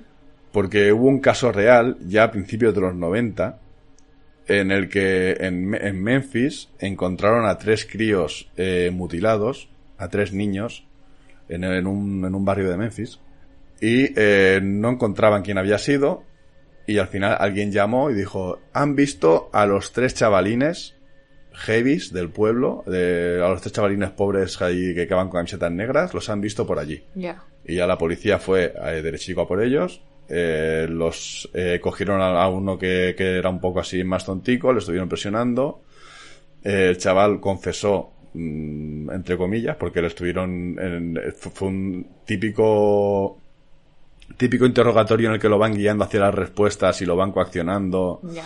Eh, pero estuviste por ahí, sí, estuvimos ahí en la tarde, pero estuviste por la noche, ay, sí, a lo mejor era por la noche. Pero estuviste con estos, ah, no, sí, sí, estuve con ellos, o sea, todo así. Yeah. Y los acabaron metiendo en la cárcel a los tres. Y hasta dices? 2011 hasta 2011 no, no, no, no, lo soltaron. O sea, esto, esto fue, o sea, hay, hay, un, hay un documental en tres capítulos que está en HBO. Qué locura. Eh, que se puede ver, o sea, y realmente, o sea, lo ves ahora, y es que es realmente espeluznante como eh, los padres de, los padres de las víctimas que están en su dolor, y ahí están en todo su derecho a expresar su dolor, continuamente están hablando de, de, justicia divina y de Dios y de que adoradores del demonio y todo eso, y lo ves ahora y, y, y te impacta tanto Yeah, tío. Dices, hostia, es que estos chavales no tienen ninguna posibilidad de, de, De nada. De salir. O sea, y, y ves en el juicio que los abogados presentan eh, pruebas, como diciendo, eh, ¿escuchaste una canción de mm, Iron Maiden y decían 666 el número de la bestia? ¿La la escuchaste, verdad? ¿La escuchaste? Hoy, hoy. O sea, y, y esto en este nivel. Wow. Y, o sea, y lo ves ahora y es realmente alucinante. Eh, por eso, o sea, es, es como que, eh, eh, no sé, enlaza mucho realmente o sea, el, el- el caso de estos chavales con el tema de Sí, sí. con el tema de Eddie Manson y la, la persecución que, que realmente en todo el pueblo de Hawking, porque es como que el, el chaval este se emperra, eh, porque al final es su novia la que ha muerto. Y eh, en el, digamos, en la reunión esa de vecinos que hay allí en el pueblo, es como que pone a todo el pueblo en contra de, de Eddie po- por este, Sí, sí. por este mismo, por este mismo tema. Y al final es que siempre era eso, siempre era gente, gente bien Hmm, acusando a, a gente por lo, por, por lo general pobre. Claro. Y, hostia, eh, escucha, no deja de ser, vale, es el popular, el bien vestido, pero el novio no deja de ser él. O sea, el, el principal sospechoso debería ser el pavo ese, que es estúpido, y es una de las pocas muertes de esta temporada que no te duele. O sea, más tendría que haber sufrido el subnormal ese, de verdad. Porque está empeñado, o sea, acabas de ver como a tu colega en el agua, Vecna lo levanta y lo revienta y Eddie está ahí a un palmo tuyo, o sea, sabes que Eddie no es y tú estás ahí emperrado con que si el satanismo no sé qué, abre un poquito la mente, cariño, o sea, que estás en Hawkins, estas cosas pueden pasar. Eres un pesado, eres una pesadilla de persona. Pero bueno, el chaval, el actor lo hace muy bien, porque si le coges tanto asco, es que lo, lo está haciendo muy bien. Sí, sí, yo siempre lo he pensado, que si un personaje odioso lo odias es porque el Sí. actor lo está haciendo bien. Efectivamente. Pero claro, o sea, él, él- él al final también tiene sus prejuicios, es un, es un tío, es un, un ultracatólico de estos de los cojones, y pues mm, él, su argumentario es que pues mm, su amigo ha muerto porque el otro ha invocado ahí al demonio y lo ha... y tiene un pacto con Satán. O sea, cuando, cuando tu, cuando tu hilo de razonamiento es esto y esto es verosímil, eh, Ya, Pues- pues- sí. pues- En el fondo, todos somos víctimas, ¿no? De nuestro contexto y de cómo nos hemos, cómo nos hemos desarrollado y cómo hemos crecido. Y es lo que dices tú. eh, si me dieras otra argumentación de que, pues eso, es que ta- también argumentando de que es un monstruo el que se lo ha cargado, pues tampoco vas a llegar a muchos sitios. Pero empeñarte en que es una persona en concreto cuando no sabes nada y es simplemente por las pintas que lleva, pues pues huele a ochentero, es lo que has dicho tú, huele mucho a no tengo un proceso de razonamiento eh, ninguno, vamos, y, y tiro de pues de prejuicios de ay, este chico lleva pintas, cuando en realidad nosotros que somos los que toda la vida hemos llevado pintas, yo no sé si tú eh, estás de acuerdo con esta generalización que voy a hacer yo ahora, pero yo creo que somos buenísimas personas. Así te lo digo. Así que ahí lo dejo. Siempre, siempre se ha dicho, eh, siempre ha, estado el, dicho popular, o sea, más orientado a los punks, pero creo que es extendible a, toda la gente así de punk, metal, rock, etcétera, que al final son, son movimientos, son, son músicas que han, han impactado más en clases, clases populares. Eh, siempre se ha dicho que la gente que, la gente que escuchaba punk o los punks eran eh, buena gente intentando parecer mala gente y los hippies, que sí que es una moda un poco más new age y más de gente rica, eran buena gente, o sea, mala gente intentando parecer buena gente. Ya. Eh, yo estoy muy de acuerdo con esta información, ¿eh? pero, pero, pero, pero bueno. Yo de hecho sigo una lista por ahí, una lista de Spotify que se llama Angry Music for Happy People, algo así, o al revés, en plan de, en realidad estamos muy enfadados y nuestro outlet no deja de ser la música, pero somos bellísimas personas eh, y no hay que ver más allá el, pues, no sé, el comportamiento que tenemos en los festivales. No la liamos parda como en otros festivales donde puede ir gente, pues que le guste otro tipo de música, que no sea tan cantosa a la hora de, ver- de vestir, pero que, pues eso, que se líe más, en plan. Y no voy a decir ninguno en concreto, pero es que de verdad pienso que el ambiente que hay en nuestro, en, nuestro ámbito, ¿no? En- entre la gente que escuchamos este género de música, es que es muy sano, tío. Así que no sé. Bueno, o sea, a, a lo mejor es también, es que también tú te juntas con gente sana, o sea, y ya, y, ya extrapolas al resto del movimiento. Puede ser. yo- yo creo, yo creo que gentucilla hay en todas partes, y gente buena también. Lo que pasa es que al final, pues, Ah. te encuentras lo que, lo que se pone por delante de ti en la vida. Es bastante, bastante suerte a veces. Ya. De, cuestión es- de suerte o de mala suerte. Eso es verdad. Pues eh, los documentales sobre estos chavales eh, se llaman Paradise Lost eh, y están en HBO Plus. Los podéis ver los tres. Eh, son, tres, son tres capítulos de unas dos horas cada uno. Eh, en los que siguen, el, primer, el primer episodio es el juicio y los casos, el segundo es unos años después y el tercero es ya cuando lo sueltan. Eh, si os queréis documentar hay faenita. Y si no, pues a buscar sobre pánico satánico hay un montón de, cosas. También hay una película malísima que no tiene nada que ver con esto. Que es, mm, de hecho, el título original es eh, Pizza Delivery o algo así, porque empieza como que, que, o sea, una persona va a llevar una pizza a, un, a una casa donde están haciendo unas orgías ahí. eso es, es malísima, o sea, es terrible. Eh, eh, es de estas que te ponen a las 6 de la mañana en, en, o que te las ponían. Las que te chafan la oreja y no las ves. sí, sí, sí. Pues es que, y es que realmente viendo esto, el, esa turba popular que había, y cómo incluso llega, llega un momento que persiguen a, persiguen a la niña, persiguen a la, la, la, la hermana de, de Lucas. Ya, tío con pistolas. O sea, sois dos, dos musangones, o sea, aquí amenazando a una niña con, armas. O sea, y, y, os creéis que sois aquí el, los portavoces de, de, la bondad en el pueblo. Ya. Viendo eso, es que realmente eh, todo la gente que, que no le ha gustado el final porque ha muerto Eddie y, tal, eh, es que era un personaje condenado desde el principio. Ya. Es que cómo iba a salir de esa, ¿sabes? O sea, quiero decir, si, si, si te salvas de, si sales vivo de, del Upside Down, te van a lapidar en tu pueblo. De hecho, cuando termina la serie, todo el mundo lo tiene a él por el asesino. Sí. Eh, y de, él mismo ya, se llamaba a sí mismo como el Lady de Vanquist o algo así, ¿no? No, no recuerdo cuál era el, como el desterrado, el, el, ah. proscrito, o sea, se, ponía algún nombre así. El Pero una cosa es lo performático que puedas ser tú y el término que te pongas y otro es que te, te, acabe pasando lo que has puesto en el universo, ¿no? Entonces, a mí me pareció bastante emotiva la escena también de Dustin con, con el tío, era el tío de, de Eddie, ¿no? Diciéndole, mira, ha muerto como un héroe, todo lo, lo, que se está diciendo no hagas ni caso porque el señor pues iba siguiendo poniendo ahí los carteles eh, pensando que iba a ser posible que volviera del Upside Down y demás, pero es eso, es que yo lo pensaba y en el fondo todo estaba encaminándose, ¿no? toda la relación que tenía con Dustin, todo súper bonito y, una de esas escenas donde parece que le da el, como el paso del legado, en plan de sigue tú con el juego y demás, que se veía venir que iba a pasar. Otra cosa es que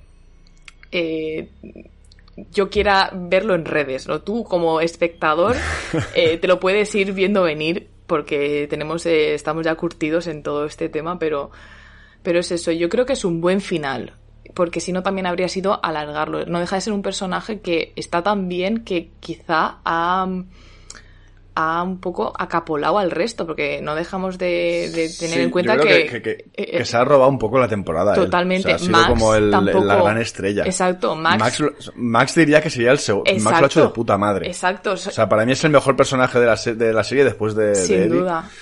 Pero, pero, claro, es que es que la, ha eclipsado el, Totalmente. chico este. Además, o sea, quiero decir, en, internet está todo el mundo loco con Eddie. O sea, es, es, el novio que todas quieren tener ahora, es, es el, o sea, hay chiquillas diciendo, ay, es que, eh, si tuviera un Eddie así, o sea, es que ya, seguramente ya haya Eddies. Y no, y no les hacen ni puto eh, eh, caso. Y, y, no les hacen ni puto caso, y, y, les llama friki de mierda.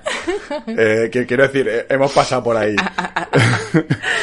Eh, Pero es eso, yo creo que también parte del éxito de esta temporada es que todo el peso de cargarse al mano no lo tiene Eleven, que ya se podía hacer un poco repetitivo, ¿no? Hmm. Es como que entre todas las tramas el peso de, de cargarte al malo está repartido.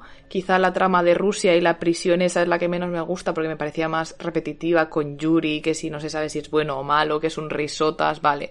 Pero sí es cierto que en las otras tramas el hecho de que Max como secundaria y Eddie tengan tanto peso y la hagan también, y no solo ellos, también Robin y, Nancy, que no sé si se podían considerar principales antes, pero es que todos los secundarios hacen un papel muy importante y como que cada esfuerzo en cada trama tiene su sentido y hace fuerza para la batalla final, ¿no? Entonces, ese aspecto de que eh, se haya repartido la carga de cargarse al malo me ha gustado mucho, porque no, no puedo más con que Eleven sea eh, el superhéroe que se tiene que cargar al malo siempre y que a Ñu, que no tiene poderes y no sé qué, en plan, si es que no es el personaje que más me guste de, de este de este mundillo. Quizá mi favorito igual no sea tampoco Eddie, es como es el grupillo en sí, porque cada amigo aporta una cosa, ¿no? Entonces... Yo soy muy de Dustin. Ay, es que está mónico. Yo, yo, yo, yo mi personaje es Dustin. Yo lo siento, es... Yo no sé, igual me veo más representada con Nancy que con Robin, pero así creo que el que más me gusta es Max. El personaje que más me gusta es Max. Yo creo. Está bonito. Es que está muy bien. Ya. Está, está muy, muy bien. Y nada, o sea, también del. Hablando del papel que tiene, o sea, volviendo al. al, al, al omnipresente Eddie en esta. es decir, me, me mola mucho. O sea, que, que, que- que luego al final es el legado que le deja a. que le deja a Dustin. Sí, de continuar Eh, con todo. Me mola mucho el. eh, y es algo que, que me parece muy bonito. Eh, porque a través de los juegos de rol, en ese instituto, ellos han construido un, como un refugio para los, para los frikis y para los, para los chavales que, que, que en otro, que, que de no existir eso sufrirían bullying. Porque de hecho, eh, Mike y Dustin estaban preocupados eh, de que al llegar al instituto, o sea, por ser unos frikis los iban a, Sí, recuerdo. o sea, se iban a meter mucho con ellos. Eh, y claro, yo es como que eh, Eddie, como, perso- como mm, persona ya un poco más mayor, un poco más, más esto, es como que acoge a los, a los nuevos frikis bajo su ala, en el- dentro del, del club. Y pues, eh, mm, al formar parte de un grupo, pues ya no son objetivo tan, tan claro de los abusones. eh, y, y además, pues disfrutan de, de algo tan, de un hobby tan bonito y tan, tan enriquecedor como puede ser jugar a rol. Eh, y me parece realmente una cosa muy...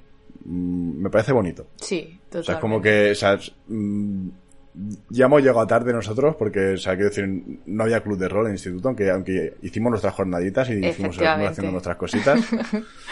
Eh, pero, pero coño, eh, mm, sed un poco Edis en vuestra vida en ese aspecto. O sea, coger a la gente nueva que se interesa por mm, Algo, los sí. hobbies que a vosotros os apasionan y acompañarles, eh, enseñarles que, que cómo puede ser, enseñarles a, a ser grupo, a, a que todo el mundo es bienvenido, a que mm, a que no, no, no hay que cumplir una lista de requisitos pa- para, para mm, poder ser feliz y poder desarrollarte como persona en el instituto o donde sea. O sea, quiero decir. Sed un poco Eh, buena persona, efectivamente. Y además, Sí, sí, o sea, mm, en un momento de tu vida, como es la adolescencia, donde el poder del grupo es tan importante, ¿no? Porque una vez ya que eres adulto, muchas veces, o sea, no hace falta, no necesitas eh, verte rodeado de gente constantemente, ni aprender quién eres dentro de ese grupo, ¿sabes? Es como una vez que eres adulto, pues ya eh, te vale verga todo, pero cuando eres pequeño, la validación del grupo es muy importante, el no sentirte solo,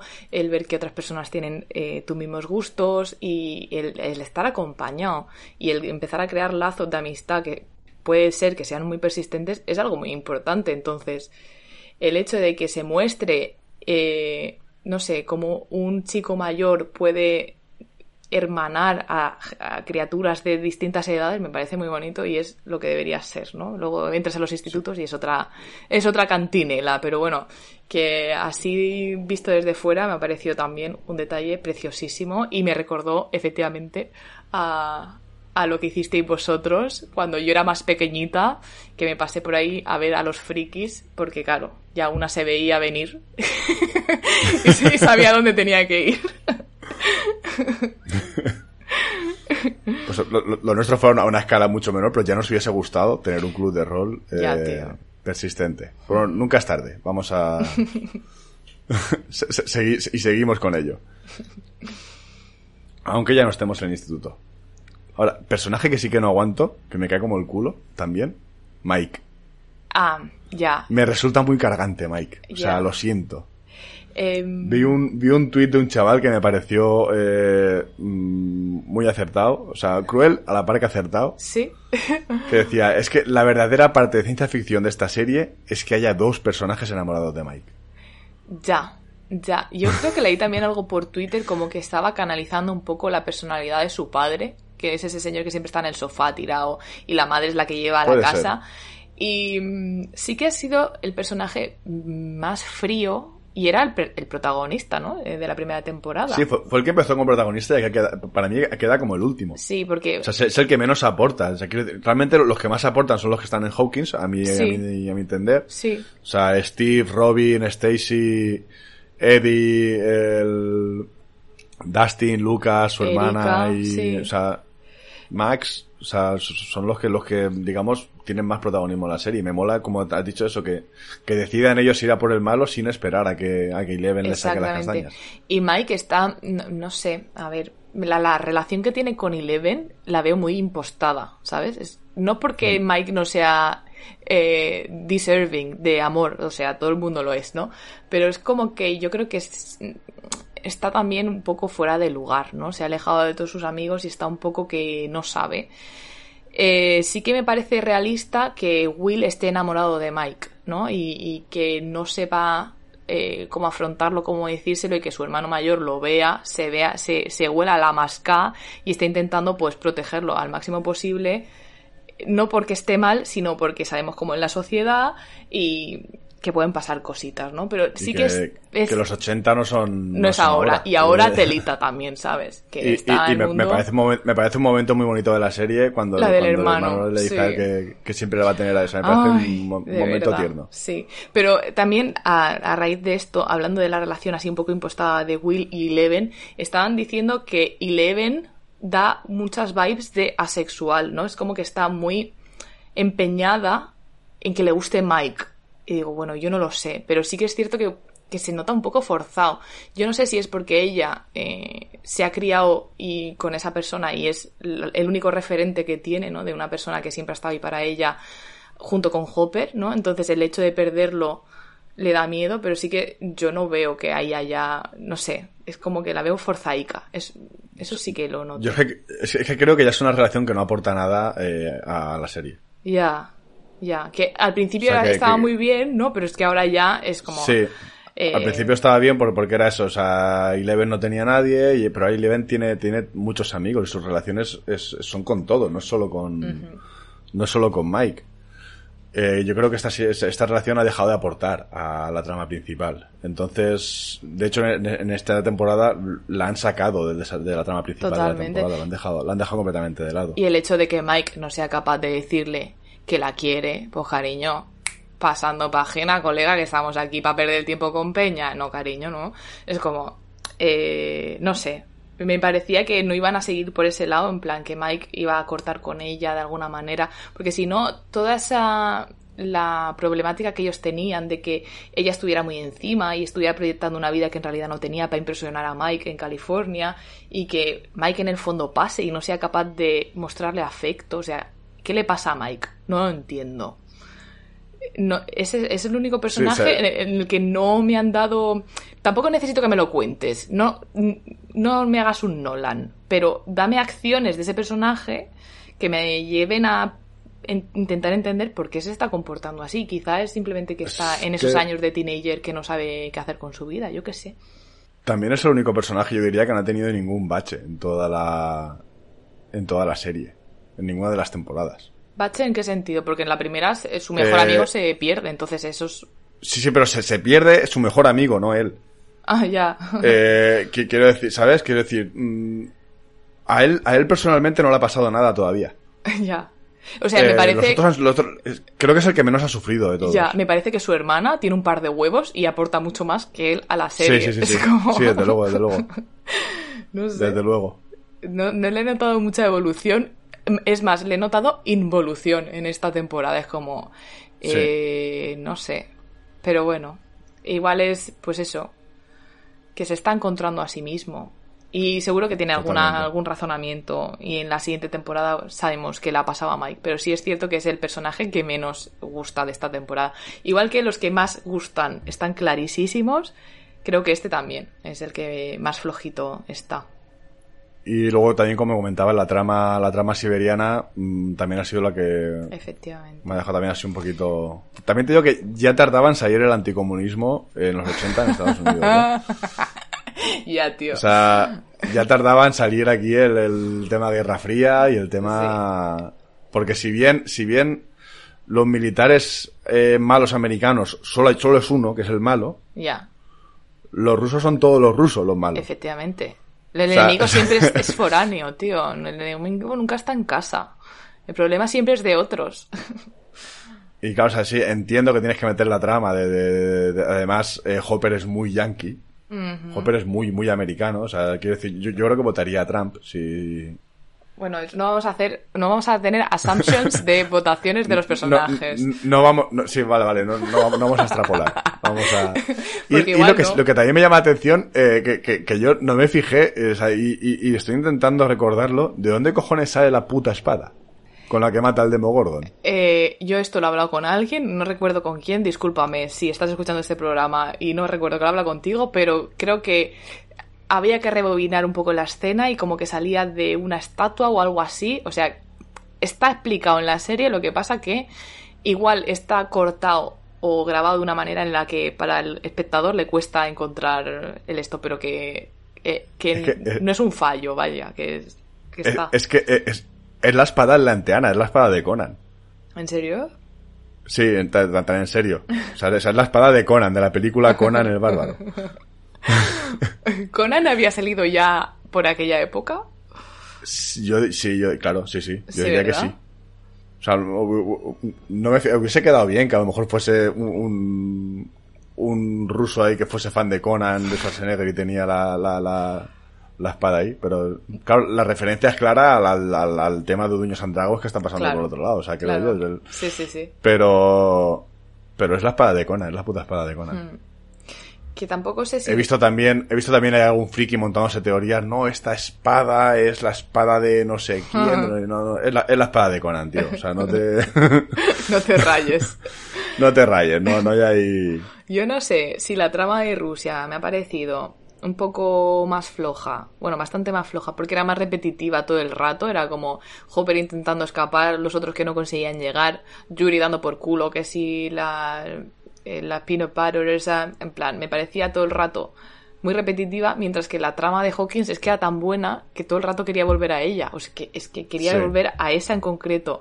Luego, la trama de los chiquillos buscando a Eleven con el hermano y con Will también me parecía bien. Y las que menos me gustan son esa y la de Eleven cuando no están haciendo el trabajo este en su cabeza de hacer los flashbacks. Cuando está en el presente y también se quiere escapar todo el rato y nadie le hace caso, también se me hacía un poco bola. Que es como, por favor, a ver si coge ya los poderes y, y puede Y salir. ahí. salimos ya de aquí.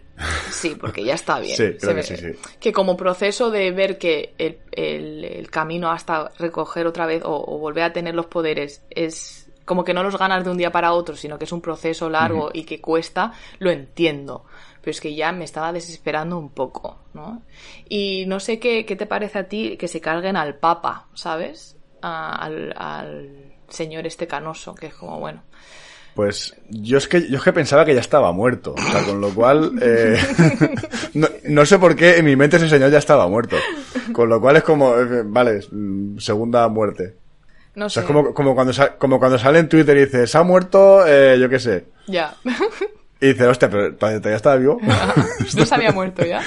Sí, sí, se, se murió el año pasado, ¿no? No sé, a mí es que en el momento en el que está muriendo y tal, y como que mm, se está despidiendo de ella y tal, eh, eh, mm, no sé, yo sé por, lo, por dónde ha pasado Eleven y tal, pero simplemente para que ese hombre muriera un poco en paz, sí que le habría como reconfortado un poco. Y ella se ve que es como dura y es en plan de me has jodido, pues ahora te mueres y eh, hasta luego, que te den por culo.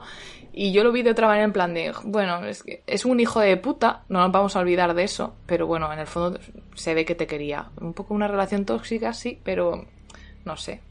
Yo me puse un poco más blandita con esa muerte. Más blandita que Eleven, me refiero. Es, es que, es que tú eres muy sentimental. Yo, yo también estaba como le digas te quiero, te piso el cuello, niña. Yo se lo había dicho, no sé, o sea, se va a morir. Y yo, no, ese, ese- señor no te quiere. O sea, porque cuando quieres a una persona no haces eso. Te Ese señor no te quería. Ya, ya, ya, ya. No te quería. También es cierto. O sea, eran red flags, o sea, hostia, red flags, que te mete, que te meta un puto asilo ahí de niños y te maltrate, o sea, que es una red flag clarísima. O sea, no se, no se me ocurre. Toda tu vida es una red flag. Sí, sí, sí, o sea, no, no, no hay otro color de flag. O sea, no, no, se- es tan red que no, no- no hay ni palo en esa, en esa flag. O sea, es todo, todo, todo flag y todo red. ya. Ya, tío. No, no, no, no, no lo veo, no lo veo ahí. Es cierto, no sé. Yo es que veo una persona mayor muriendo y yo ya me pongo blandita. No veo. Ya, no pues, veo pues ta- también hay ya los hijos de puta. Eh, esta podría ser la conclusión de- del programa. También hay ya los hijos de puta. Bueno, chicos, y con esto cerramos el programa de hoy. Ir a ver a vuestras abuelas Indeed. y darles un beso. Un abracico. Ha quedado muy seco eso. porque parece que, se está, parece que está amenazando a las abuelas. No, no. Hay que, hay que querer a las abuelas de verdad. Son los, los, los viejos hijos de puta, pues son, son otros. Nunca No, son nuestras abuelas. nunca son los míos, exactamente. Nuestras abuelas son unas perlas. Vamos. Pues en, realidad, en realidad es que llevamos casi, bueno, Eh, ya. habrá de cortar de principio, pero llevamos un ratico. Sí, sí, sí, sí. Pero. It feels good, ¿sabes? No lo veo que la estemos es que- alargando. Es como. Hacía falta, hacía falta. Desfogarse, ganas desfogarse de- un poco. De grabar y, y de que nos escuchéis y nos digáis Hmm. que os ha gustado o que no os ha gustado. Decir, vaya puta mierda el programa. Pero, ma- estáis oxidados". pero por audio, ¿eh? A ver, si tenéis huevos, nos lo decís Sí, por sí, audio. sí. Porque, porque os sacamos, ¿eh? O sea, mandar audios que os sacamos aquí. Ay, qué agustico haber hablado contigo otra vez de esto. La verdad. Se necesitaba Sí, sí, un sí. poquito. Pues habrá que, ha- habrá que ponerse ahora a, a ver de qué hacemos los siguientes. T- Tenemos, tenemos unas cuantas ideas. Tenemos algo, algo medio preparado por ahí para, para, para otros programitas. Pero, pero bueno, a ver qué tal se porta, se portan estos meses, que ahora vienen vacaciones. Bueno, yo cojo vacaciones en septiembre. O sea, a mí todavía me queda este mes de currar, pero, pero, Sí. yo pensaba que iba a ser un agosto tranquilico, pero, pero no, no va a ser tranquilito. Me ha caído, Bueno, bueno, bueno. Me han El caído buenos brownies. Muy bien. Ya, ya te explicaré fuera de antena. Pues nada, Perlas, un grandísimo placer estar con todos vosotros otra vez. Eh, volveremos prontito, no vamos a dejar eh, más tiempo en la estocada. Y nada, pues como siempre, seguidnos en redes sociales, eh, darnos un me gusta al programa, eh, hacernos retweets y que la pechusca os acompañe. Adiós. Bien. ¿Cómo sabes? Menos esto, por favor. We're done.